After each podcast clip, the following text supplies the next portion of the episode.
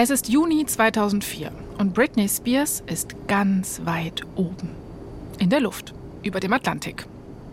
Gerade hat sie eine große Tour durch Europa hinter sich und jetzt fliegt sie zurück nach New York. Aber sie ist nicht alleine unterwegs. Neben ihr, in den ultra gemütlichen Sitzen in der ersten Klasse, sitzt ihr neuer Freund, Kevin Federline. Die beiden haben sich nur zwei Tage vor Beginn der Europatour kennengelernt und obwohl Britney ihn eigentlich noch kaum kennt, wollte sie irgendwie nicht so lange von Kevin getrennt sein. Also hat sie ihm sowas gesagt wie, Kevin, ich gehe nur auf Tour, wenn du mitkommst. Also komm, pack deine Sachen, schnapp deinen Reisepass und steig in das verdammte Flugzeug. Jetzt fliegen sie wieder nach Hause. Und seitdem das Flugzeug vor zwei Stunden abgehoben ist, sind die beiden nonstop am Reden, Lachen, Knutschen. Sie essen ihr Luxusflugzeugessen und klappen die Sitze zurück. Ah, das is it. Das ist das schöne Leben, du. Über dem Atlantik kommt das Gespräch irgendwie aufs Thema Kinder. Kevin erzählt Britney, wie sehr er Kinder liebt. Oh, und Britney so, ding, ding, ding, Jackpot. Auf jeden, Anna. Also Britney findet das super. Die wünscht sich nämlich schon ihr ganzes Leben, eine eigene Familie. Und plötzlich sprechen sie von Liebe. Kevin sieht Britney tief in die Augen, oder zumindest stelle ich mir das so vor. Jedenfalls sagt er sowas wie, Liebe ist Liebe. Liebe ist das einzige Commitment, was zählt. Wer braucht schon irgendeine Heiratsurkunde oder ein unterschriebenes Stück Papier? Ähm, also sehe ich ein bisschen anders. Wenn ich jetzt Britney wäre und Millionen auf dem Konto hätte, wäre mir so ein kleines unterschriebenes Stück Papier schon wichtig. Meinst du jetzt den Ehevertrag oder meinst du die Hochzeitsurkunde? Äh, irgendwas, was mir sichert, dass der Typ mich nicht abzockt. Voll. Ja, sieht Britney auch so. Vor allem heiraten ist für sie ein Muss. Sie glaubt an diese Art von Commitment. Also sagt sie sowas wie, hm, und was wäre, wenn einer der beiden heiraten will? Kevin sieht sie dann so mit einer Art Welpenblick an, das gibt Britney Hoffnung, und dann fragt sie ihn genau hier, genau in diesem Moment, willst du mich heiraten? Äh, huh? Ja, und Kevin überlegt so kurz, wendet sich ihr zu und antwortet, nein. okay, was? Nein, mein Gehirn ist explodiert. Wie kann er Nein sagen? Ja, pass auf, ich möchte dir nochmal das Setting ins Gedächtnis rufen. Ne? Die sind im Flugzeug, kilometerweit über dem Boden, aka, sie sitzen zusammen fest. Also, ein paar unfassbar unangenehme, peinliche Minuten vergehen und dann stupst Kevin sie so von der Seite an. Britney guckt ihn an und er fragt, er fragt, Willst du denn mich heiraten? oh Mann, das ist irgendwie gleichzeitig dämlich, aber auch süß. Es ist mhm. düs. ja, es ist irgendwie düs. Ja, Kevin ist halt so ein Oldschool-Typ, ne? mal äh, sehr euphemistisch ausgedrückt. Und er findet eben, dass der Mann den Antrag machen muss. Aber Britney ist das gerade sowieso egal. Sie ist im, äh, ja gut, in welchem Himmel ist man? Auf 12.000 Meter Höhe? Egal. Sie sagt auf jeden Fall natürlich, ja, ja, ich will. Ihr Herz schlägt schnell, ihr Bauch kribbelt. Klar, sie war schon mal verliebt, ne? Erst in Justin, dann gab es ja natürlich die 55-Stunden-Ehe mit Jason Alexander. Aber das hier, Kevin, das ist der Real Deal. Ihr Traum von einer richtigen Familie wird endlich wahr. Aber dieser Traum wird nicht lange halten.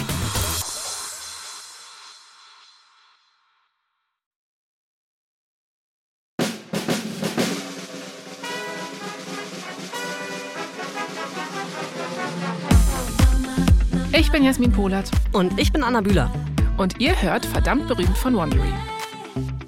Das ist eine Show über die unglaublichen und unglaublich krassen Geschichten der reichsten, mächtigsten und berühmtesten Menschen der Welt.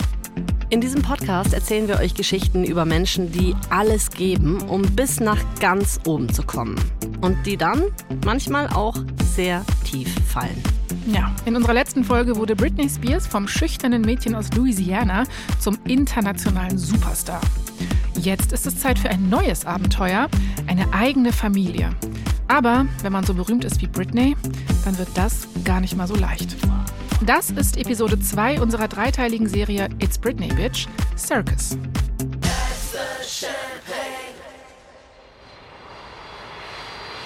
So, das Erste, was Britney macht, als sie wieder in New York ist und Empfang hat, ist was, Anna? Äh, sie, sie guckt, äh, wann die nächste S-Bahn vom Flughafen nach Hause geht, glaube ich. Fast, genau. Nein, sie ruft ihre Mama an. Hm. Britney hat ja schließlich krasse Neuigkeiten. Sie will Lynn jetzt mit der Heiratsnews überraschen. Allerdings ist sie sich nicht sicher, wie Lynn darauf reagieren wird, weil die war jetzt ja nicht unbedingt begeistert über die Hochzeit in Las Vegas. Was bestimmt nicht daran lag, dass sie nur 55 Stunden gehalten hat und Britney und ihr Ex-Mann die meiste Zeit davon drauf waren. Nein, nein, nein, nein, garantiert nicht. Nein, aber im Ernst, diesmal freut Lynn sich tatsächlich.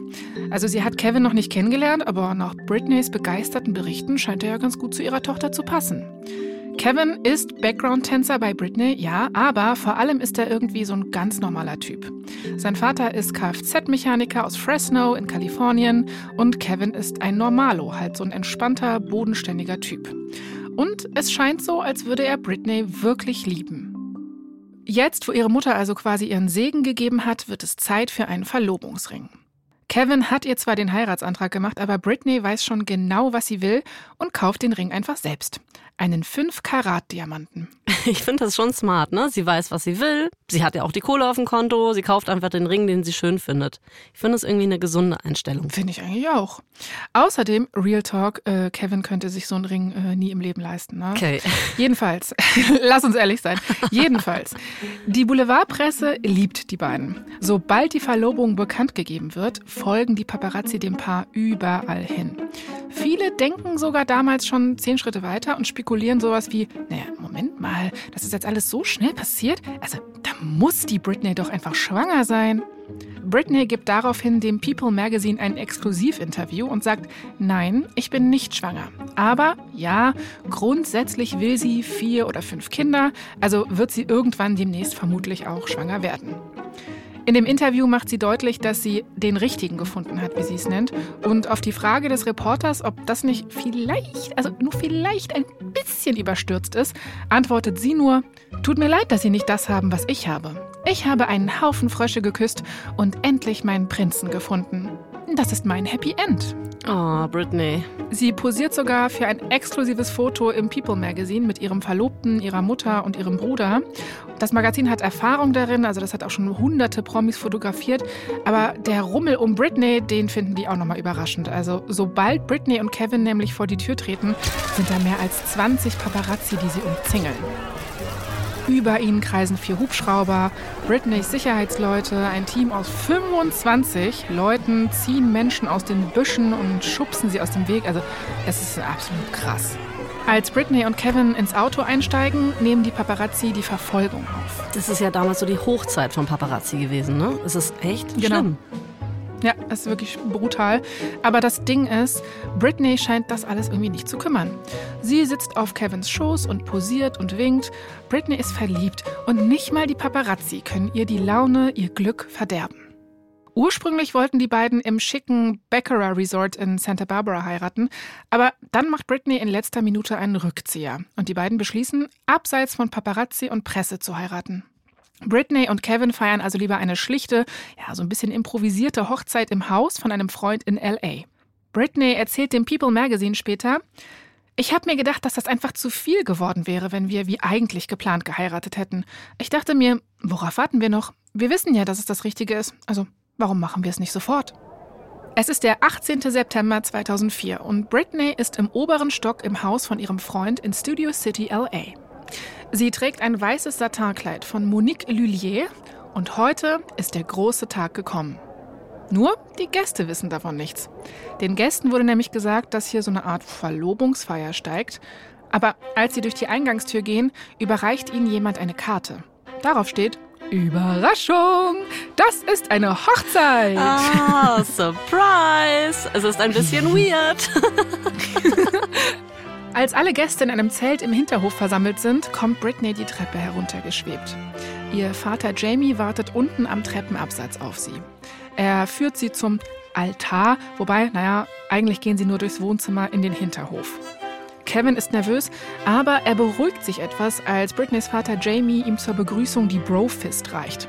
PS, ich stelle gerade fest, diese Brofist wirft Schatten voraus. Die beiden werden nämlich Jahre später zusammenarbeiten. Aber gut, dazu dann später mehr. Wir bleiben jetzt erstmal in 2004 bei der Impro-Hochzeit. Kevin und Britney stellen sich unter einen Torbogen aus rosa Blumen. Kevin sagt, ich bin so stolz auf dich. Ich bin stolz darauf, dein Mann zu sein. Sie sagen sich ihre Ehegelübde und küssen sich. Alle lachen und weinen und bewerfen sie mit Blumen. Mhm, also dafür, dass wir gerade bei der Hochzeit von Britney Spears und Kevin Federline sind, ähm, finde ich, das ist alles irgendwie erschreckend normal. Also eigentlich denke ich mir gerade, ja. so sollte doch eine Hochzeit sein, nur ohne die Brofist meinetwegen. Also, finde ich auch. Eigentlich schon, oder? Vielleicht. Also es ist jetzt nicht die große Märchenhochzeit, ne? aber für Britney ist sie perfekt. Britney ist so glücklich wie noch nie. Für die Flitterwochen reisen Britney und Kevin auf eine Privatinsel auf den Fidschis. Die kostet 2000 Dollar die Nacht und hat dafür aber wirklich die absolute Privatsphäre. Keine Hubschrauber, keine Männer mit langen Teleobjektiven in den Büschen. Da sind jetzt nur Kevin, Britney und der strahlend blaue Ozean. Britney bittet das wirklich diskrete Personal vor Ort dann auch noch ein paar Fotos für ihr privates Fotoalbum zu machen. Also die ganze Reise ist einfach nur traumhaft. Ah, ich krieg richtig Fernweh gerade, Jasmin. Ja, ich sag's dir, Fiji-Inseln, Anna. Wann? Wann nehmen wir mal auf den Fiji-Inseln auf? naja. Also zurück in den USA fühlt Britney sich jedenfalls wieder erfrischt und ist bereit für ein neues Kapitel in ihrem Leben. Ab jetzt hat sie endlich jemanden an ihrer Seite, auf den sie sich verlassen kann. Jemand, der ihr auch den Rücken stärkt. Sie hat das Gefühl, dass es jetzt an der Zeit ist, das Ruder über ihr Leben selbst in die Hand zu nehmen. Also wagt sie einen wirklich großen Schritt. Sie ruft Larry Rudolph an. Du erinnerst dich, das ist der Anwalt, der ihre Karriere betreut, beziehungsweise man kann auch sagen, überwacht, seitdem sie ein Teenager ist. Mhm. Britney sagt ihm sowas wie, Larry, es war eine tolle Zeit, aber ich glaube, wir sind zusammen so weit gegangen, wie wir konnten. Bam, Britney ist jetzt einfach mal bereit für einen Neuanfang. Und danach veröffentlicht sie auch einen Brief an ihre Fans, in dem sie ihnen mitteilt, dass sie glücklicher ist als je zuvor in ihrem Leben und dass sie jetzt einiges verändern will. Und by the way, mir fällt gerade auf, damals hat man halt wirklich so Briefe auf die Website äh, gestellt oder so veröffentlicht, ne, weil es halt kein Social Media gab. Jupp. So, Anna, willst du uns ein bisschen aus diesem Brief vorlesen? Hm, kein Problem. Also, Meine Prioritäten haben sich geändert und ich werde mich in der nächsten Zeit auf drei Hauptbereiche meines Lebens konzentrieren. Mich selbst, meinen Mann Kevin und die Gründung einer Familie. Der heilige Dreiklang, genau. Und Britney schreibt auch noch, ich kann es kaum erwarten, meinen eigenen Weihnachtsbaum in meinem eigenen Haus aufzustellen. Oh, das ist schon ein bisschen süß. In so einem mhm. kleinen Reihenhaus mit Zaun und draußen tobt der Golden Retriever. Genau, ja, fast. Ne? Also Britney und Kevin ziehen obviously in eine große Villa in Malibu mit acht Schlafzimmern und Swimmingpool, aber vielleicht haben die auch einen Zaun, ja. Ja, und dann tobt der Retriever halt in der Außensauna. Ist doch auch okay. Wo auch immer er tobt, das Leben tobt auch. Es läuft richtig gut. Also, Britney genießt das Eheleben. Sie kauft Möbel, wählt Wandfarben aus, sie kocht viel und lädt Freunde ein. Also, sie ist einfach nur glücklich. Und dann, nur drei Monate nachdem sie wieder in den Alltag zurückgekehrt sind, veröffentlicht die Us Weekly Fotos von Kevin und ihr in den Fidschi-Flitterwochen. Hey, das war doch da, wo das Personal so diskret war. Das war doch alles privat, auf der Privatinsel. Mhm, ja, genau. Dieses so diskrete Personal war wohl irgendwie doch nicht äh, immer so diskret. Die Bilder hat wohl irgendjemand für keine Ahnung wie viel Geld verkauft. Und das ist natürlich wieder mal ein Rückschlag. Britney wird irgendwie einfach nicht in Ruhe gelassen, egal wo. Aber mit Kevin an ihrer Seite ist sie endlich bereit, sich zu wehren. Ihr erster Schritt ist ein Interview mit der Zeitschrift Detail. Darin sagt sie, wenn die Paparazzi versuchen würden, sie einzuschüchtern, wird das nicht funktionieren. Sie sagt, ich zitiere, das kann Kevin nichts anhaben, weil der ist kein oberflächlicher Motherfucker aus Hollywood. Haha, Power Move. Finde ich sehr gut. Voll. Ist halt aber doch nicht so powerful, weil das Klatschmagazin Us Weekly lässt sich davon natürlich nicht abschrecken. Die drucken weiter Gerüchte über Britney. Ja gut, das ist halt deren Geschäft, ne? Und am 30. März veröffentlicht Britney dann einen offenen Brief auf ihrer eigenen Website. Darin pöbelt sie gegen, Zitat, lügende Klatschzeitungen und, Zitat, verzweifelte Magazine. Ja, die Us Weekly schießt schnell zurück und schreibt das hier. Könnte es sein, dass Britney rot sieht, nachdem sie nichts Grünes für diese Flitterwochenfotos bekommen hat? Also weil sie kein Geld für die Fotos bekommen hat? Ja, das, das war die Idee. Hm. Hä? Absurd, als würde sie es brauchen, aber okay. Ja, es sind halt immer diese kleinen snarky Bemerkungen, ne? So ist so ein bisschen das Geschäft leider auch. Aber die Us Weekly äh, geht noch weiter. Sie schreibt, Britney Spears soll doch einfach eine eigene Zeitschrift gründen, wenn ihr die Berichterstattung über sie selbst nicht passt. Aber wir wissen ja, Britney will kein Magazin gründen, sondern eine eigene Familie. Im September 2005 bringt Britney einen kleinen Jungen zur Welt. Fast auf den Tag genau ein Jahr nach ihrem Hochzeitstag. Oh, okay, reicht jetzt auch mit den Baby-Sounds. Ich kriege hier sonst noch äh, einen Anfall. Ah, danke. Also, Britney und Kevin nennen ihr Neugeborenes Sean Preston Federline. Die beiden sind überglücklich. Und zum Geburtstag gibt es dann eine Art ja, Geschenk von der Us Weekly, nämlich eine Story mit dem folgenden Titel Brit und Kev, geheimes Sextape. Die frisch gebackenen Eltern haben eine neue Sorge. Brisante Videoaufnahmen aus dem Jahr 2004. Oh Gott, und das, wenn du so im Wochenbett mit einem Baby sitzt. Oh, unglaublich. Ja, prima. Im Artikel wird ein Gerücht gestreut, dass Britney und Kevin ein Sextape gedreht hätten. Und Britney kann das gerade irgendwie einfach gar nicht fassen, ja. Also so ein Video existiert nicht. Und wie soll sie sich denn gegen etwas wehren, was gar nicht passiert ist? Britney fordert einen Widerruf, aber die Redaktion weigert sich. Stattdessen bringen sie eine neue Story, in der sie sich darüber lustig machen, dass sie einen Widerruf gefordert hat. Also schlägt Britney zurück und dieses Mal geht sie aufs Ganze. Sie nimmt sich einen Anwalt und klagt. Sie verklagt Us Weekly auf 20 Millionen Dollar wegen Verleumdung und übler Nachrede. Es ist auch Zeit geworden. Aber echt, jetzt liegt es in den Händen der Richterin und äh, da lese ich doch mal eben einen Auszug aus dem Urteil vor. Ja? Darin steht, ich zitiere, es geht um die Frage, ob die Behauptung, dass sich ein Ehepaar beim Geschlechtsverkehr gefilmt hat, verleumderisch ist. Ähm, ja, ist es, oder? Die Richterin sagt nein. Sie sagt, ich zitiere weiter, die Klägerin, das ist Britney, hat ihre moderne Sexualität direkt und gewinnbringend in die Öffentlichkeit getragen und sich in ihren Auftritten und in veröffentlichten Fotos auf sexuelle Weise dargestellt. Also irgendwie ergibt es doch alles keinen Sinn. Also das sagt ja im Prinzip einfach, wenn man dich als sexuelles Wesen wahrnimmt oder sexy oder halt wie eine Person, die Sex hat und mag oder wie auch immer man auf eine sexuelle Weise ja. existiert in der Welt, ja. dann dürfen alle anderen Quatsch über ein, dein Sexleben behaupten, weil liegt ja im Bereich des Vorstellbaren, dass eine Person, die Sex hat, sich auch vielleicht beim Sex filmt, obwohl sie das nicht tut. Ja, und es äh, wirkt auch ein bisschen so, als äh, wäre einfach so beruflicher Kontext und privater Kontext gar nicht getrennt. Ne? Also aus heutiger Sicht wirklich hm, geht gar nicht. Und auch für Britney ist das natürlich dann ein wirklich schwerer Schlag. Aber sie versucht sich das nicht allzu sehr zu Herzen zu nehmen. Sie konzentriert sich jetzt aufs neue Baby und den Haushalt. Aber auch zu Hause ist leider längst nicht mehr alles perfekt. Kevin wird nämlich langsam unzufrieden. Ihn hat das Showfieber gepackt. Er will kein Hausmann mehr sein. Kevin hat Träume, Ziele. Er will nach oben. Kevin will Rapper werden. Ah, ich dachte, jetzt kommt das Motorrad, aber trotzdem, liebe Freunde, das ist, was man eine Midlife-Crisis nennt. oh Mann. Ja, also damit hat Britney nicht gerechnet, aber äh, gut. Sie will ihren Mann unterstützen. Also besorgt sie ihm ein Studio und arbeitet sogar mit an seinem ersten Rap-Song. Und der heißt, ich sage nochmal, halt dich fest, Anna. Ja, okay. Poposao. Äh, das ist Portugiesisch. Okay. Ähm, wollen wir sagen, was es bedeutet? Ist es wichtig? Will ich es wissen? du willst es wissen, denn du bist eine Frau von Welt. Pass auf. Okay. Das heißt sowas ähm, auf Portugiesisch wie m, großes Hinterteil. Big ah. ass, you know? Ja. Naja. Poposau. Okay. Poposau. Jedenfalls, Kevins Single erscheint 2006 und sie ist nicht gut. Ich äh, kann ja mal einen Vers daraus rezitieren und du sagst mir bitte mal, was du davon hältst, okay? Mhm. Poposau. In Portuguese it means bring your ass on the floor. ich kann nicht mehr. Poposau. In Portuguese, it means bring your ass on the floor and move it real fast. I want to see your kitty and a little bit of titty. Mm -mm. Want to know where I go when I'm in your city. Mm Disclaimer: Ich fühle mich von dem Song belästigt. Ja. ja, und ich will nicht wissen, wo er ist, wenn er in meiner Stadt ist. Bitte, ich möchte aus der Stadt raus. Nein, nein, danke zu Poposau, Kevin. Ich sag's dir, und genauso wie du reagiert eigentlich die ganze Welt. Aber, Überraschung, Kevin geht auf Tour. Nein. Oh doch. Und Britney ist nicht begeistert, weil, okay, jeder darf ins Studio ne, und einen richtig beschissenen Song aufnehmen.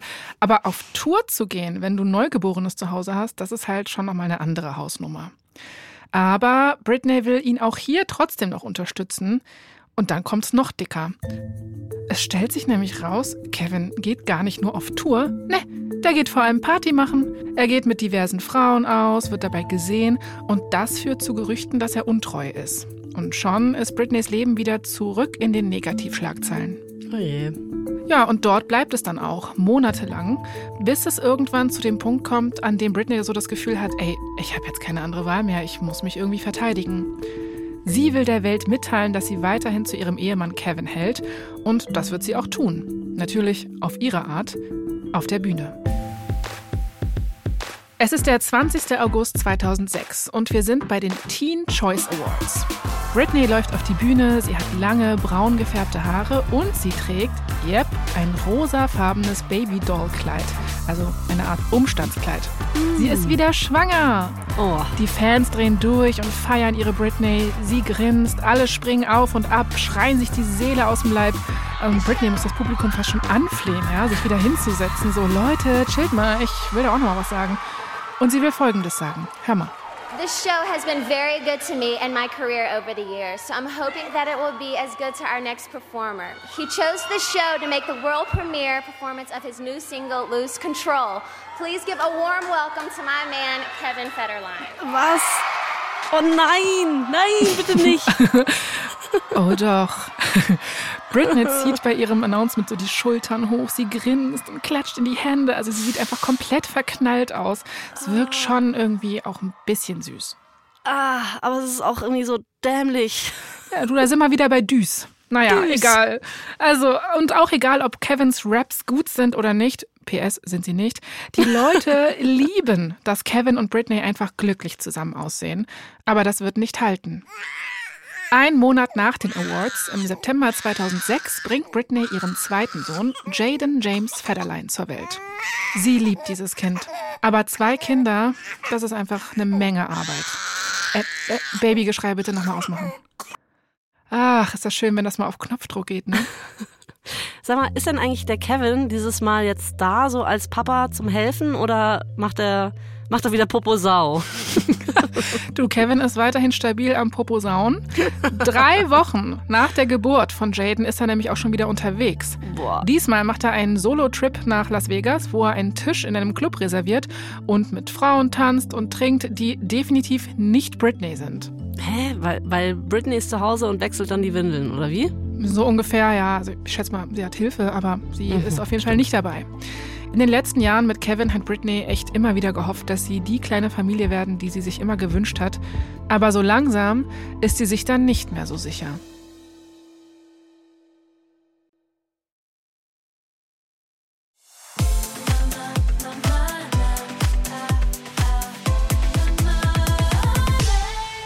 Es ist der 7. November 2006 und wir sind in Toronto. Kevin Federline ist hier, um ein Interview für die Musiksendung Much Music aufzuzeichnen. Er fängt an, mit dem Moderator über Britney zu reden und damit anzugeben, was für ein guter Ehemann er ist. Er streckt seine Hand aus, zeigt auf den Ring an seinem kleinen Finger und er sagt, uh, ja, äh, das war mal der uh, Diamant, den ich meiner Frau geschenkt habe, als wir geheiratet haben. Jetzt hat sie äh, einen noch größeren Ring und ich habe aus dem hier einen Ring für den kleinen Finger gemacht. Sie liebt, was ich tue und sie ist mein größter Fan, you know. Also, warte kurz, meine Information wäre nämlich, dass sie sich den Brilli mal selber gekauft hat, nicht er. Aber. Mega peinlich, oder? Naja. ja. Also, eigentlich hat sich Britney ja in Kevin verliebt, weil er, wie sie gesagt hat, kein oberflächlicher Motherfucker aus Hollywood ist. Und jetzt ist er irgendwie doch einer geworden. What mhm. are the odds, ne? Nach der Aufzeichnung ziehen Kevin und seine Entourage dann noch so durch Toronto. Sie essen schick zu Abend, Kevin bestellt ein großes Steak, also bei ihm läuft's einfach. Aber als die Vorspeisen an den Tisch kommen, macht sein Telefon Ding. Er schaut drauf. Hm, SMS von Britney. Okay. Er liest. Und dann wird er blass. Sehr, sehr blass. Er schiebt den Teller weg und steht auf. Äh, ist jemand gestorben oder sowas? Ja, seine Ehe. Britney reicht die Scheidung ein, nach nur zwei Jahren, und das hat sie ihm gerade einfach so per SMS mitgeteilt. Also, äh, ich weiß jetzt gerade nicht genau, ob das der Boss-Move des Jahrtausends ist oder ob das auch einfach sauschwach ist. Du bin ich ganz bei dir. Ich könnte mir vorstellen, ne, dass Britney da das vielleicht noch gar nicht mal so gemeint hat und eigentlich auch wirklich gehofft hat, dass sie irgendwie noch mal zusammenkommen. Dazu kommt es aber nicht. Stattdessen stimmt Kevin der Scheidung am nächsten Tag zu. Bei einem seiner Auftritte macht er dann was ganz Komisches. In der Garderobe von dem Veranstaltungsort nimmt er dann so ein Edding in die Hand und kritzelt das hier an die Duschtür. Ich bin ein freier Mann, meine Damen. Passt gut auf euch auf. Scheiß auf Ehefrau. Gib mir meine Kinder, Bitch. Gezeichnet Kevin Federlein. Boah. Also als, als wären wir in der Schule oder was. Ja. Ich wollte gerade sagen, wie alt ist der? Zwölf. Könnte man meinen, oder? Aber es wird noch viel, viel ernster für Britney. Am nächsten Tag beantragt Kevin nämlich das alleinige Sorgerecht für ihre gemeinsamen Kinder. Als Britney das mitbekommt, kriegt sie verständlicherweise Panik. Sie kann sich nicht vorstellen, die Kinder zu verlieren, nicht mal zeitweise. Also beschließt sie, mit jemandem zu sprechen, der ihr oft helfen konnte in der Vergangenheit. Jemand, der sie sehr gut kennt, Larry Rudolph. Ah, der Rock'n'Roll-Anwalt. Genau der. Obwohl sie ihn ja eigentlich gekündigt hatte, ne? Aber Larry ist sogar wieder am Start und Britney reist zu ihm nach New York. Larry ist clever, man darf nicht vergessen, dass er Britney zu dem Star gemacht hat, der sie ist. Und Larry hat eine Idee, von der er sich für Britney bessere Chancen vor Gericht verspricht. Sie sollten doch gemeinsam einfach mal Schlittschuh laufen gehen. Britney und Larry gehen in die Eishalle vom Rockefeller Center und zufälligerweise hat jemand den Paparazzi einen Tipp gegeben, dass Britney dort ist. Larry versteht einfach, wie die Imagekampagnen aussehen müssen. Ne? Also er weiß, dass Britney der Welt jetzt gerade zeigen muss, dass sie stark ist, dass sie Kevin nicht braucht und dass sie auch bestens alleine klarkommt. Also lächelt Britney und fährt Schlittschuh, während sie dabei fotografiert wird. Aber Britney kann diese PR-Fassade nicht lange aufrechterhalten. Als sie zurück nach LA kommt, ist sie völlig fertig. Sie geht immer wieder zu Kevins Kleiderschrank, berührt seine Kleidung und weint. Schließlich entscheidet ein Gericht über Kevins Sorgerechtsklage. Kevin bekommt nicht das alleinige Sorgerecht, Britney aber auch nicht. Die Kinder dürfen drei Tage die Woche zu ihr. An den anderen vier Tagen wird sie allein in ihrem riesigen Haus in Malibu sitzen, das sie doch eigentlich nur für ihre Familie gekauft hatte. Ihre einzige Freundin zu der Zeit ist ihre Assistentin Kaylee Mercado. Die ist 23 Jahre alt und war mal Friseurin. Und Britney und Kaylee fangen an, regelmäßig in Clubs zu gehen. Britney geht die ganze Nacht aus und tanzt und sie tut einfach alles, um sich abzulenken. Tja, und diese Ausflüge bringen schnell Britneys alte Erzfeinde zurück, die Boulevardmedien. Im November veröffentlicht die New York Post Fotos von einer Partynacht mit Britney, Lindsay Lohan und Paris Hilton. Im Bild ist das Trio im Auto zu sehen, das erleuchtet ist vom Blitzlicht. Kennst du vielleicht das Foto, ne? Das ist ziemlich iconic, mhm. muss ich sagen. Yep. Die Schlagzeile lautet, und jetzt wird's unangenehm, Gipfeltreffen der Tussis. Es ist ein Abend im Januar 2007 und Britneys Assistentin slash Partyfreundin Kaylee bekommt einen Anruf von einer unterdrückten Nummer. Als sie rangeht, ist am anderen Ende eine männliche Stimme zu hören. Der Mann will seinen Namen nicht sagen, nur so viel verrät er. Er sei Privatdetektiv, sagt er. Er arbeite für Kevin Federline und er wolle die Seiten wechseln. Er sagt, Kevin habe ihm allerlei Infos über Britney gegeben und er will sie jetzt ihr geben. Kaylee sagt sowas wie, äh, okay, schick mir per Mail, was du hast. Und dann legt sie auf. Was? Kaylee! Ja, fünf Minuten später ruft der Typ nochmal zurück. Er sagt, also seine Infos sind zu brisant, um die einfach so per Mail zu senden. Hallo? Mhm. Nee, er sagt, sie sollten sich persönlich treffen. Und zwar sofort.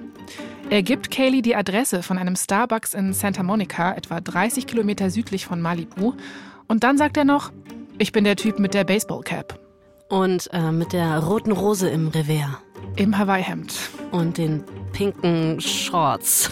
Und der angeklebten Plastiknase. Okay, äh, zurück ja. in die Wirklichkeit. Kaylee findet, dass sie es ihrer Chefin slash Partyfreundin Britney schuldig ist, das Ganze zumindest mal auszuchecken. Im schlimmsten Fall holt sie sich einfach einen Pumpkin Spice Latte, wobei äh, ich das nicht empfehlen würde. Also fährt Kaylee los. Als sie ankommt, sieht sie den Typ mit der Cap sofort. Mhm. Kleiner Typ, kräftig, mit Kinnbart. Er stellt sich vor. Sam Lutfi, sein Name. Mhm. Als sie sich zu ihm an den Tisch setzt, fügt er hinzu, brauchst gar nicht erst versuchen, mein Kennzeichen zu notieren. Ist eh gefälscht. Wer sagt sowas? Sam Lutfi. Der kam ja auch schon kurz in unserer letzten Episode vor. Ne? Das ist der Typ, der im Krankenhaus aufgetaucht ist, nachdem Britney zwangseingewiesen wurde. Und nein, wir können das gleich mal aufräumen. Nein, er ist kein Privatdetektiv. Er ist einfach nur ein random Typ aus Hollywood mit einer sehr merkwürdigen Cap und ein paar einstweiligen Verfügungen auf dem Kerbholz, die gegen ihn erwirkt wurden. Eine davon, weil er seine Nachbarn bedroht hat, eine andere, weil er eine Frau 20 Mal am Tag angerufen hat. Also mehr als nur ein schwieriger Typ. Auf mich wirkt das wie so ein handelsüblicher Stalker vielleicht. Mhm. Aber das alles weiß Kaylee da in dem Starbucks noch nicht. Sie sagt sowas wie, ey, sag mal, beruhig dich mal, ich weiß nicht mal, welches Auto du fährst, also mach dir mal nicht in die Hose wegen dem Kennzeichen. Dann sagt sie, also, was hast du? Aber Sam rückt nicht mit der Sprache raus. Er scheint irgendwie mehr daran interessiert zu sein, Fragen über Britney zu stellen. Also der stellt so ganz unverfängliche Fragen, wie zum Beispiel, wer mit ihr in ihrem Haus wohnt, wo sie hingeht, wenn sie nicht zu Hause ist, ob sie einen Ersatzschlüssel unter so einem Dekostein aufbewahrt und so weiter. Ganz unauffällige Fragen. Kaylee sagt ihm, dass sie nicht gekommen ist, um über Britney zu tratschen, sondern weil er versprochen hat, ihr belastende Beweise zu übergeben. Und erst da fällt Kaylee auf, dass der Typ ja gar keine Tasche oder Dokumente dabei hat. Dieser Lutfi ist eindeutig ein Schwindler. Also steht sie auf und sagt, dass sie jetzt geht. Aber der Typ hört einfach nicht auf. Sam sagt sowas wie, ich weiß, dass man euch überwacht. Ich weiß, dass man euch überall hinfolgt. Euer Haus ist verwandt. Okay, jetzt bekommt es Kaylee mit der Angst zu tun. Sie verlässt das Café und ruft den Hausanwalt Larry an, um ihm zu erzählen, was gerade passiert ist. Und Larry sagt ihr, dass sie sich keine Sorgen machen soll. Das sei wahrscheinlich irgendwie nur ein Typ, der an Britney rankommen will. Alles gut. Also versucht Kaylee sich zu beruhigen und das Ganze zu vergessen. Aber, wir haben es ja schon in Folge 1 gehört, es wird nicht das letzte Mal sein, dass wir von Sam Lutfi hören. Im Januar gibt es mal wieder Bad News für Britney. World of Britney, das ist eine der beliebtesten Britney-Fanseiten im Internet, wird abgeschaltet. Der Eigentümer der Seite schreibt dazu, ich glaube, Britneys Karriere ist beendet, in Klammern, zumindest für mich. Kann sein, dass andere anderer Meinung sind, aber ich habe den nötigen Respekt verloren, um diese Seite weiter zu betreiben. Für Britney ist das auch wirklich traurig. Sie hat ihre Fans ja immer geliebt. Schon bei ihren Auftritten im Mickey Mouse Club verbringt sie Stunden damit, ihre Unterschrift zu perfektionieren. Sie will einfach sicher gehen, dass jedes Autogramm perfekt ist, damit kein Fan jemals von ihr enttäuscht wird. Und selbst nachdem sie zum Star geworden ist, verbringt sie nach jeder Show eine Stunde oder mehr damit, sich mit Fans zu treffen, Autogramme zu schreiben und Fotos zu machen, egal wie erschöpft sie von ihren Auftritten ist oder in welcher Verfassung sie gerade ist. Also ich verstehe es ähm, schon, weil man könnte ja meinen, dass es so Megastars wie Britney eigentlich völlig egal sein könnte, wenn so eine Fanseite down ist, aber wahrscheinlich tut es so jemandem wie ihr dann doch wirklich ein bisschen weh, ne? Ja, voll, dachte ich mir auch. Das hat sie bestimmt gezeckt. Also veröffentlicht Britney eine emotionale Botschaft auf ihrer eigenen Website. Sie schreibt dort, ich habe heute erfahren, dass eine meiner größten Fanseiten bald geschlossen wird. Und ich möchte, dass ihr alle wisst, dass ich alle Gründe für diese Entscheidung verstehe und dass ich traurig bin, dass sie geschlossen wird. Und dann kündigt sie etwas Großes an. Nachdem sie sich in den letzten Jahren ja auf ihre Familie konzentriert hat, ist sie jetzt bereit, sich wieder an die Arbeit zu machen. Britney kündigt an, dass sie bald anfangen wird, an einem neuen Album zu arbeiten. Vielleicht kann sie ihre Fans zurückgewinnen, indem sie sich einfach wieder auf das besinnt, wofür sie von Anfang an geliebt wurde, nämlich ihre Musik. Britney's back. Alright. Ja, Mann, ist auch mein erster Impuls. Aber in dem Buch Britney Inside the Dream wird diese Zeit so beschrieben, dass sie nach außen hin zwar sehr selbstbewusst wirkt, aber innerlich mehr und mehr mit sich zu kämpfen hat. Angeblich hat Britney einem Bekannten erzählt, dass sie am liebsten von allem weglaufen würde, dass sie am liebsten auf so eine private Insel ziehen würde, das Showbusiness aufgeben würde und wie ihre Mutter einfach Lehrerin werden will. Es wirkt, als ob ihr allein schon der Gedanke daran, wieder Künstlerin, beziehungsweise man muss ja auch sagen, vor allem die Kunstfigur Britney Spears sein zu müssen, schon zu viel ist. Ihr Anwalt Larry spürt, dass sie Probleme hat und er ist sich ziemlich sicher, dass es dafür nur einen Grund geben kann. Drogen. Okay, also es klingt wieder wie so ein wildes Gerücht oder so, ne? Also woher will er das jetzt wissen? Warum sagt er sowas? Ja, ja, pass auf, jetzt wird es rechtlich schwierig und wir müssen ganz genau sein. Es ist öffentlich bekannt, dass Britney Medikamente gegen Angstzustände verschrieben bekommen hat. Wir wissen jetzt natürlich nicht, ob sie diese Medikamente missbraucht hat oder ob sie auch noch andere Mittel eingenommen hat. Menschen aus ihrem engen Umfeld, also zum Beispiel ihre Assistentin slash Partyfreundin Kaylee, sagen zumindest, sie hätten nie beobachtet, dass Britney Drogen genommen hat. Aber gut, ne? also wie glaubwürdig das ist, äh, kann ich nicht einschätzen. Ist auch nicht meine Aufgabe. Aber Larry ist einfach überzeugt davon, dass Britney Drogen nimmt. Darum feiert sie so viel und gern und darum hat sie jetzt auch diese ganzen Probleme, denkt er. Und er macht sich Sorgen, was mit ihr und den Kindern passieren könnte, ganz zu schweigen von ihrer Karriere. Also verbündet Larry sich mit ihren Eltern gegen Britney, um sie zum Entzug zu schicken. Britney ist obviously pissed, aber sie tut, was sie so oft tut, sie stimmt zu. Sie fliegt auf die Karibikinsel Antigua und checkt in das Crossroads ein. Das ist eine von diesen Entzugskliniken für Reiche, das so ein bisschen nach Strandtresor aussieht, wenn man so will. Übrigens äh, gegründet von Eric Clapton, ne? aber das mal am Rande. Oh. Ja. Britney hat sich dort für einen einmonatigen Aufenthalt angemeldet, aber nach nur 24 Stunden entlässt sie sich selbst wieder. Ja. Sie fährt direkt zum Flughafen und kauft sich das Rückflugticket. Es ist der 16. Februar 2007, zwei Tage nachdem Britney die Klinik verlassen hat. Ich stelle mir vor, wie sie sich jetzt denkt, ach, vielleicht fahre ich jetzt einfach mal eine Runde im Auto, komme mal aus dem Haus, ne, krieg den Kopf ein bisschen frei. Vielleicht fühle ich mich dann ein bisschen besser. Aber Britney kann ja nicht eben mal einfach so das Haus verlassen und wie ein normaler Mensch im Auto herumfahren. Und so ist es leider auch dieses Mal. Sobald ihr Fahrer losfährt, werden sie von einer Horde Paparazzi verfolgt. Und wir reden hier nicht nur von ein oder zwei Autos, es sind ganze 70 Paparazzi, die ihr auf Schritt und Tritt folgen. Ich kann mir vorstellen, dass Britney da auf dem Rücksitz sitzt und sich so fragt, ey, wie konnte es so weit kommen und werde ich mein Leben eigentlich jemals wieder unter Kontrolle bekommen? Als sie um eine Ecke biegen, entdeckt Britney einen Friseursalon in einem unscheinbaren Einkaufszentrum. Und dann sagt sie so zum Fahrer, anhalten, Nein, ich weiß, glaube ich, was passiert. Ja.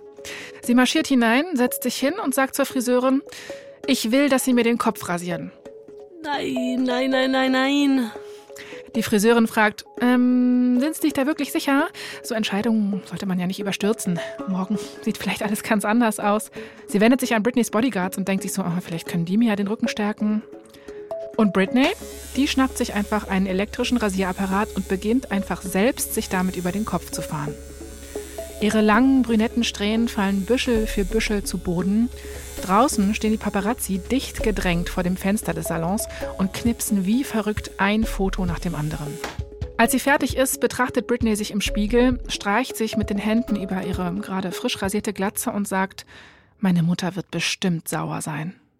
Und dann fängt sie an zu weinen. Die Friseurin versucht sie zu trösten. Sie sagt, dass Britney ja zumindest eine schöne Kopfform hat und ah, ich habe diese Bilder noch vor Augen. Ne? Da sitzt sie wirklich in so einem grauen Hoodie, bisschen unsauber rasierter Kopf und sie sieht so traurig aus. Das war echt krass, finde ich. Ja, und es geht auch noch weiter. Britney steht einfach auf und geht in das Tattoo-Studio nebenan. Als sie durch die Eingangstür tritt, herrscht absolute Stille. Also, weil auch ohne ihr langes braunes Haar erkennt sie natürlich jeder sofort und alle sind komplett baff. Irgendwann meldet sich ein Angestellter zu Wort und fragt Britney so, warum sie das getan hat, also warum sie sich die Haare abrasiert hat. Und Britney sagt, ich wollte nicht, dass jemand meinen Kopf anfasst, mein Haar anfasst. Ich bin es leid, dass Leute einfach meine Haare anfassen. Und dann sagt sie, dass sie ein Tattoo will. Weiß man, was sie meint mit diesem ähm, Haar- und Kopf anfassen Spruch? Also ist es irgendwie, weiß nicht, metaphorisch gemeint oder sind ihr wirklich Paparazzi so nahe gekommen, dass sie sich andauernd in den Haaren berührt haben oder so? Ja, das habe ich mich auch gefragt, weil so richtig klar ist das nicht. Nachbesprochen wurde das auch nicht, was genau sie damit gemeint hat. Aber ich finde, es wird ja einfach deutlich, hier geht es um persönliche Grenzen ne, und dass sie einfach irgendwie wieder Hoheit über ihren eigenen Körper und ihr Leben will. Am Abend ist ihr Nachmittag beim Friseur und im Tattoo-Geschäft in den Nachrichten und es ist brutal. Bei ABC News heißt es, Britney sei, ich zitiere, kahl und kaputt. Eine andere Quelle fragt, ob sie, Zitat, an der Schwelle zum Wahnsinn steht. Die Welt, ja, ich meine, die deutsche Zeitung nennt sie Glatzenprinzessin und Joy Behar von The View nennt die Rasur eine Selbstverstümmelung. Boah. Ich habe da irgendwie kaum Worte für. Ich finde es irgendwie so unmenschlich, weil da ist eine Person, der es ganz offensichtlich schlecht geht. Und ja, damit hat auch eben diese andauernde und zum Teil zerstörerische Berichterstattung zu tun. Ne? Und dann kommen genau diese Berichterstatter wieder und hauen dann nochmal drauf. Ich weiß nicht, ich finde es irgendwie, ich finde es abartig. Ja, abartig finde ich ist das richtige Wort. Also während viele Boulevardmedien damit beschäftigt sind, Britney lächerlich zu machen, versuchen ihr Anwalt slash Manager Larry und Britneys Eltern irgendwie Schadensbegrenzung zu betreiben und ihr zu helfen. Sie sagen Britney, dass sie wieder in die Klinik gehen soll und diesmal bitte auch dort bleiben muss. Britney weiß schon auch selbst, dass etwas nicht stimmt, aber Schuld sind ihrer Meinung nach nicht Medikamente oder Drogen. Sie braucht Liebe, Fürsorge und jemanden, der sie wirklich versteht, sagt sie. Aber ihr Vater Jamie bleibt hart. Er sagt ihr sowas wie, wenn du nicht zurück in die Klinik gehst, wirst du deine Kinder verlieren. Dann feuern sie ihre Assistentin Kaylee, die in letzter Zeit ja einige von Britneys einzigen Freundinnen war. Und Britneys Eltern und Larry glauben, dass sie ihr damit helfen.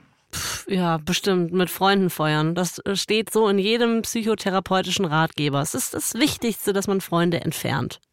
Ja, also es ist so ein bisschen so, ne, ähm, wahrscheinlich wollen sie auch einfach irgendwie wieder Kontrolle über Britney bekommen. Und Britney stimmt aber auch hier erstmal allem zu, weil sie befürchtet, dass Papa Jamies Drohung wahr werden könnte. Es würde sie komplett zerstören, wenn sie ihre Kinder jetzt ganz verlieren würde. Am 20. Februar, vier Tage nach dieser spontanen Glattrasur, begibt Britney sich also in eine Rehab-Klinik in Malibu.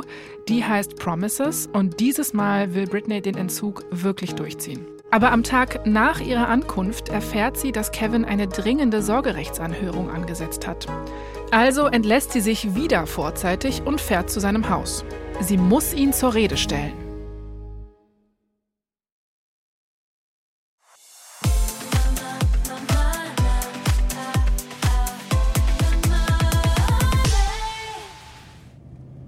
Es ist der 21. Februar 2007 und Britney sitzt in einem silbernen Mercedes. Am Steuer ist ihre Cousine, Ellie Sims. Ellie hat Britney aus der Klinik abgeholt, um sie zu Kevins Haus zu fahren. Dort will sie ihn zur Rede stellen. Als sie vor Kevins Haus halten, springt Britney aus dem Auto und stürmt zur Haustür. Wir wissen nicht genau, worüber sie und Kevin miteinander gesprochen haben, aber wir wissen, dass er Britney sagt, dass er mit ihrer Mutter Lynn gesprochen hat. Und anscheinend hat Lynn mitbekommen, dass Britney sich gerade schon wieder selbst aus der Klinik entlassen hat. Und jetzt haben Lynn und Kevin ein Angebot für Britney. Kevin ist bereit, die Sorgerechtsanhörung abzusagen, wenn Britney zurück in die Klinik geht und sich dort ganze 30 Tage behandeln lässt. Falls sie das nicht tut, wird er dem Gericht sagen, dass man Britney das Wohl der Kinder nicht anvertrauen kann und dann wird er das alleinige Sorgerecht beantragen. Britney stimmt seinen Bedingungen zu, aber sie ist obviously nicht glücklich damit, ne? Ja, er benutzt halt die gemeinsamen Kinder als Druckmittel. Das ist ziemlich abgefuckt. Absolut. Aber Britney ist jetzt auch sauer auf ihre Mutter Lynn. Sie kann einfach nicht glauben, dass ihre eigene Mutter sie hintergeht und sich mit Kevin, ihrem Ex-Mann, verbündet. Britney fühlt sich, als könnte sie niemandem mehr vertrauen. Sie steigt wieder ins Auto und Ellie und Britney fahren zu einer nahegelegenen Tankstelle. Als sie auf den Parkplatz fahren, taucht wie aus dem Nichts eine Horde Paparazzi auf. Anscheinend ist Lynn nicht die Einzige, die herausgefunden hat, dass Britney sich selbst aus der Klinik entlassen hat. Die Paparazzi umzingeln das Auto und schießen unendlich viele Fotos. Britney wird immer panischer, überall wird sie verfolgt, überall wird sie umzingelt. Ellie steigt aus dem Auto aus und bittet die Paparazzi, Britney in Ruhe zu lassen. Aber das tun sie nicht. Und dann steigt Britney aus. Sie ist sauer. Also so richtig sauer. Britney schnappt sich einen dunkelgrünen Regenschirm vom Rücksitz und geht auf einen der Fotografen zu, der von seinem Auto aus Fotos von ihr schießt. Und sie fängt an, ihren Schirm wie eine Axt zu schwingen. Sie schreit Fuck you, während sie das Fenster einschlägt und die Seite des Autos eindellt. Dann lässt sie den Schirm fallen und rennt weg. Ja, und natürlich halten die Paparazzi all das fest.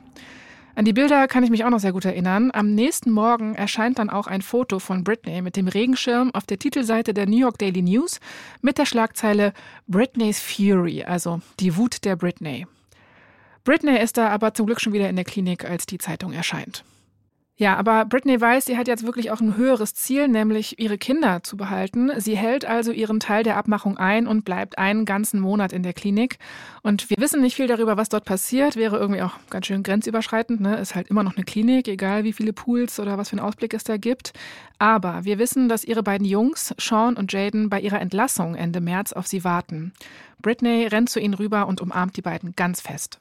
Ich weiß nicht, ob Kevin auch dort ist, aber ich weiß, dass er sich schon bald nach ihrer Entlassung an die Abmachung hält. Sie einigen sich auf eine vorläufige Scheidungsvereinbarung, heißt, sie werden sich jetzt das Sorgerecht für die Kinder 50-50 teilen. Das muss jetzt wirklich eine Riesenerleichterung sein für Britney, aber sie hat noch nicht ganz überwunden, dass sie praktisch dazu gezwungen wurde, in die Klinik zu gehen. Und sie gibt vor allem dem Anwalt-Manager Larry die Schuld daran. Und jetzt, wo sie aus der Klinik raus ist, feuert Britney ihn. Ihre Eltern, Jamie und Lynn, finden das nicht so cool. Britney hat allerdings inzwischen auch so ihre Issues mit den Eltern. In einem Brief an ihre Fans deutet Britney an, dass es Leute gibt, so sagt sie, die Kontrolle über ihr Leben haben wollen. Namen nennt sie dabei keine, aber es wird ziemlich deutlich, glaube ich, dass es ihre Eltern sind. So oder so ist es ein ziemlicher Einschnitt für Britney. Der Manager ist weg, schlechte Stimmung mit den Eltern. Also irgendwie sind alle Brücken verbrannt und jetzt hat sie natürlich auch niemanden mehr, an den sie sich wenden kann. Britney ist ganz allein. Bis sie eines Abends in einem Club einen Fremden trifft. Sie fragt den Typen, ob sie seine Cap haben kann. Vielleicht flirtet sie, vielleicht hat sie einfach Lust zu plaudern, wer weiß das schon. Und er sagt ihr, dass er seine Cap braucht, weil er muss seine Glatze verstecken. Britney findet ihn irgendwie ganz charmant. Auch irgendwie erfrischend, dass ein Mann endlich mal ehrlich zu ihr ist. So kommt sie mit ihm ins Gespräch, bekommt seine Handynummer und bald schreibt sie ihm jeden Tag SMS-Nachrichten. Sein Name? Sam Lutfi. Nach dieser Nacht werden Britney und Sam unzertrennlich. Sie gehen in Clubs, sie gehen zu Starbucks, sie gehen um Mitternacht in die Apotheke. Hm, was? Ja, ich weiß doch auch nicht. Sie gehen wirklich mitten in der Nacht in die Apotheke. Weiß ich nicht, Anna. Manchmal braucht man halt mal was um Mitternacht, oder? So eine Ibu, Jo. diese leckeren Saftfruchtbärchen, was weiß ich. Also, im Juli 2007 bittet Britney Sam dann darum, dass er doch bitte mal ihr Manager werden soll. Zumindest wird er das später behaupten. Ob das wirklich so war, wissen wir nicht sicher.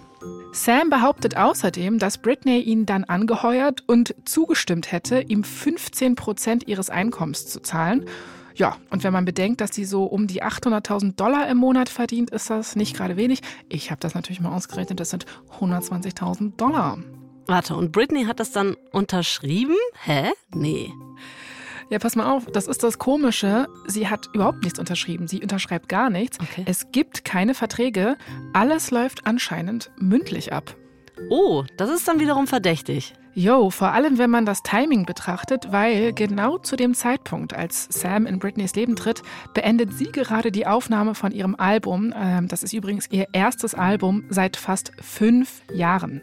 Oh, also kann irgendwie kein Zufall sein, dass dieser Mensch jetzt in ihr Leben tritt, aber hey, es gibt ein neues Album von Britney. Cool. Hey, yep. Die Veröffentlichung ist für Oktober angesetzt und Britney sagt ihrem Label, ey, das neue Album könnte jetzt wirklich mal ein bisschen Hype vertragen. Anfang August treffen sich also die Leute von Jive Records mit den Produzentinnen und Produzenten der MTV Video Music Awards und versuchen, die davon zu überzeugen, Britney bei den Awards auftreten zu lassen. Aber die Leute bei MTV haben da so ihre Zweifel. Also, die haben die Schlagzeilen ja auch gesehen die letzten Monate, ne? Die Fotos, die haben mitbekommen, dass Britney so ein paar richtig harte Monate hinter sich hat. Die MTV-Menschen haben Angst, dass sie plötzlich absagt oder den Auftritt in den Sand setzt oder sie oder sich irgendwie blamiert. Außerdem wissen sie, dass sie Larry gefeuert hat. Also wissen sie auch, dass Britney gerade keinen Manager hat, der sie so ein bisschen auf Kurs hält. Aber das Labelteam von Jive ist überzeugend. Die sagen dann sowas wie, hä Leute, wisst ihr noch, wie sie bei euch mit einer 11 Kilo schweren Python auf den Schultern getanzt hat? Also sie ist immer noch so gut. It's Britney, bitch. Das habe ich jetzt natürlich mir so ausgedacht, ne? aber so stelle ich mir das Gespräch vor. Quintessenz ist, MTV lässt sich tatsächlich überzeugen und stimmt zu. Allerdings unter einer Bedingung, Britney braucht einen neuen Manager. Okay, also dieser Sam ist auch für MTV irgendwie eine Red Flag, ne? Sieht so aus, MTV will jemanden, der dafür sorgt, dass Britney zu den Proben erscheint und dass sie die Sache auch wirklich ernst nimmt. Also vermittelt ihr Label Jive Britney an eine Managementfirma namens The Firm. Spannender Name, oder? Ja, und Britney findet es eigentlich nur so semi-gut, aber nur so gibt MTV sein Go für den Auftritt, also stimmt Britney wieder einmal zu. Die nächsten fünf Wochen verbringt Britney damit, bei den Proben alles zu geben. Sie geht nicht feiern, sie macht keinen Scheiß, sie ist professionell und, wenn man das so sehen will, ist sie, ja, meinetwegen wieder die alte Britney. Aber sie hat wohl auch Spaß dabei. Ich meine, es ist ja auch Jahre her, ne, dass sie sich so in ihre Arbeit gestürzt hat. Sie hat jetzt eine neue Performance geplant, mit Choreografen und Background-Dancern zusammengearbeitet. Also mit jedem Tag steigt ihre Begeisterung. Am Ende des Monats hat sie ihre Performance voll drauf. Britney ist bereit. Das wird ihr Comeback. Und dann, knapp zwei Wochen vor der Show, bekommt sie einen Anruf von ihren Anwälten. Es geht um Kevin. Anna, erinnerst du dich, dass die beiden eine 50-50 Sorgerechtsvereinbarung getroffen haben? Mhm. Genau. Und Kevin hat jetzt seine Meinung geändert.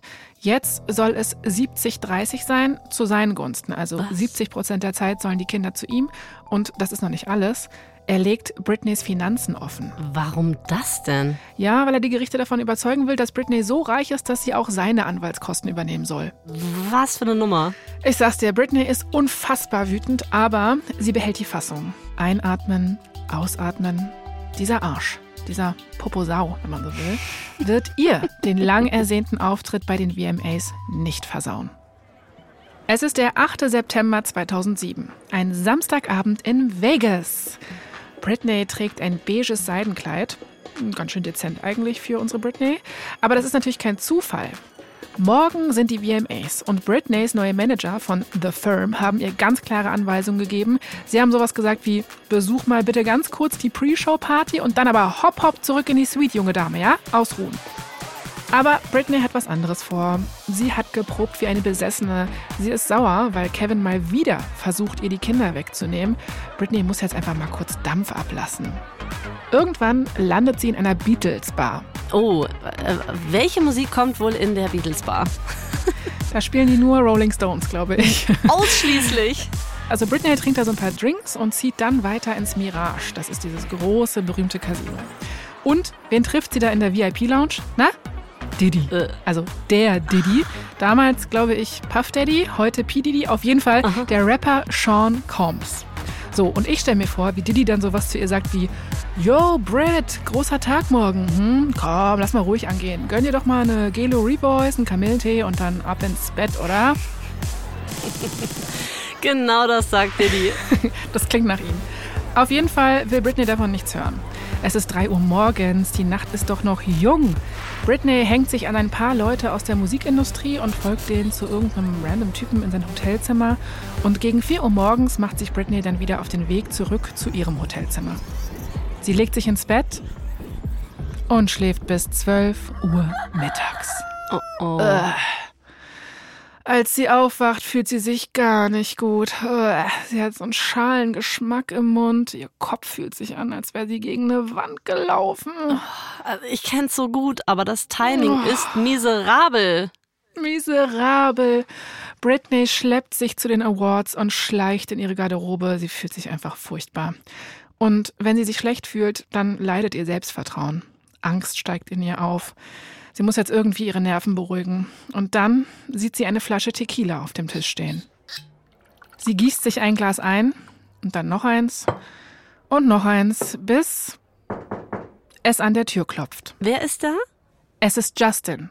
Äh, Justin, wer? Justin Timberlake.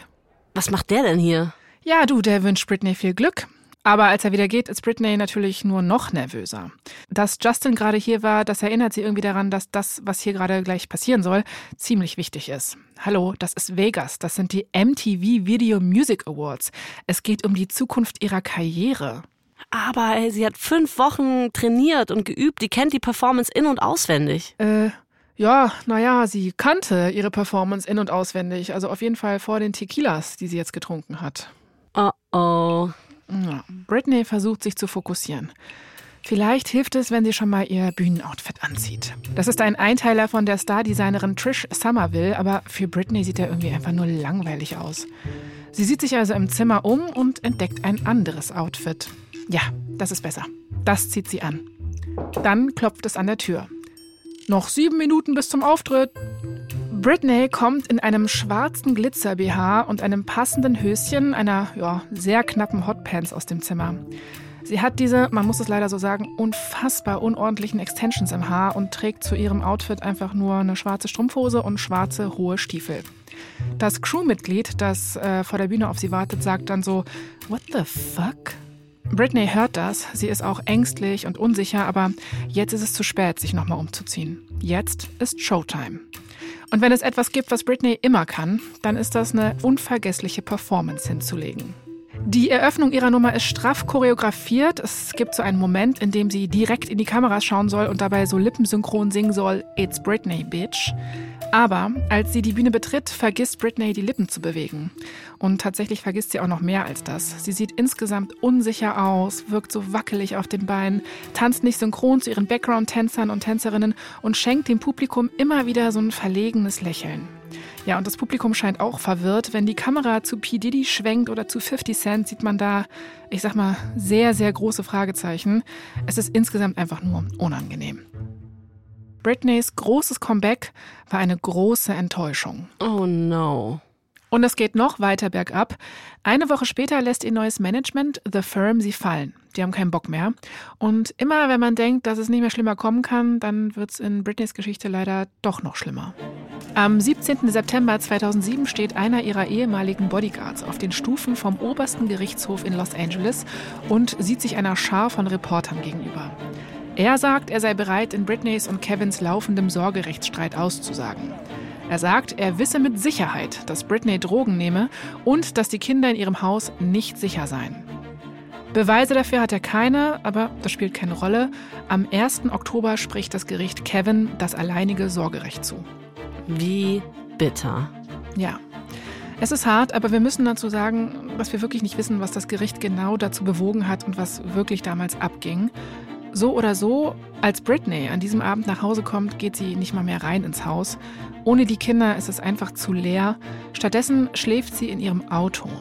Am nächsten Morgen wendet sie sich an die einzige Person, der sie noch glaubt, vertrauen zu können, Sam Lutfi. Und der zieht daraufhin in ihr Gästezimmer. Dieser Typ wird auf jeden Fall immer gruseliger, finde ich. Am 3. Oktober findet eine Nachverhandlung statt. Der Richter ist bereit, sein Urteil zu überdenken. Britney muss dafür einfach nur zum Termin erscheinen. Aber das tut sie nicht. Der Richter entscheidet also, dass Britney ihre Kinder nur an zwei Abenden die Woche sehen kann, und zwar unter Aufsicht. Und dann passiert etwas Merkwürdiges. Sam Lutfi tut etwas überraschend Nettes. Er ruft Britneys Mutter Lynn an und sagt ihr, dass sie und Britney jetzt endlich mal das Kriegsbeil begraben müssen. Ihre Tochter braucht sie jetzt. Und Lynn hört zu. Sie nimmt den nächsten Flug zu Britney. In der nächsten Zeit versöhnen sich Lynn und Britney. Es gibt lange Umarmungen und noch längere Gespräche. Lynn bleibt lange genug, um ihre Beziehung zu Britney wieder zu stärken. Und sie bleibt auch lange genug, um zu realisieren, dass irgendwas komisch ist an diesem Sam Lutfi. Aber Lynn ignoriert ihr Gefühl so lange, bis sie am 4. Januar 2008 einen Anruf von Sam bekommt. Lynn ist da schon wieder zurück in Kentwood in Louisiana. Sam klingt aufgebracht am Telefon. Er berichtet ihr, dass Britneys Söhne gerade da waren, für einen dieser Besuche unter Aufsicht. Dann kam Kevin, um die Jungs abzuholen und Britney, naja, Britney hat sich mit einem ihrer Söhne im Badezimmer eingeschlossen und sie weigert sich rauszukommen. Die Aufsichtsperson, die ja dann immer dabei sein muss, hat daraufhin die Polizei gerufen und Sam weiß jetzt nicht, was er tun soll. Es ist pures Chaos und er sagt Lynn, dass sie den Fernseher anmachen soll. Lynn zappt also aufgescheucht durch die Kanäle, bis sie bei einem Sender das Haus ihrer Tochter entdeckt. Und dann sieht sie, wie Britney in einen Krankenwagen getragen wird. Britney wird ins Cedars Sinai Medical Center in LA gebracht und das wird das erste Mal sein, dass Britney zwangseingewiesen wird. Was Lynn aber noch nicht weiß, ist, dass ihr Ex-Mann Jamie, also der Vater von Britney, offenbar denselben Sender eingeschaltet hat. Der sieht auch zu. Und er beginnt daraufhin, einen Plan umzusetzen, der alles verändern wird.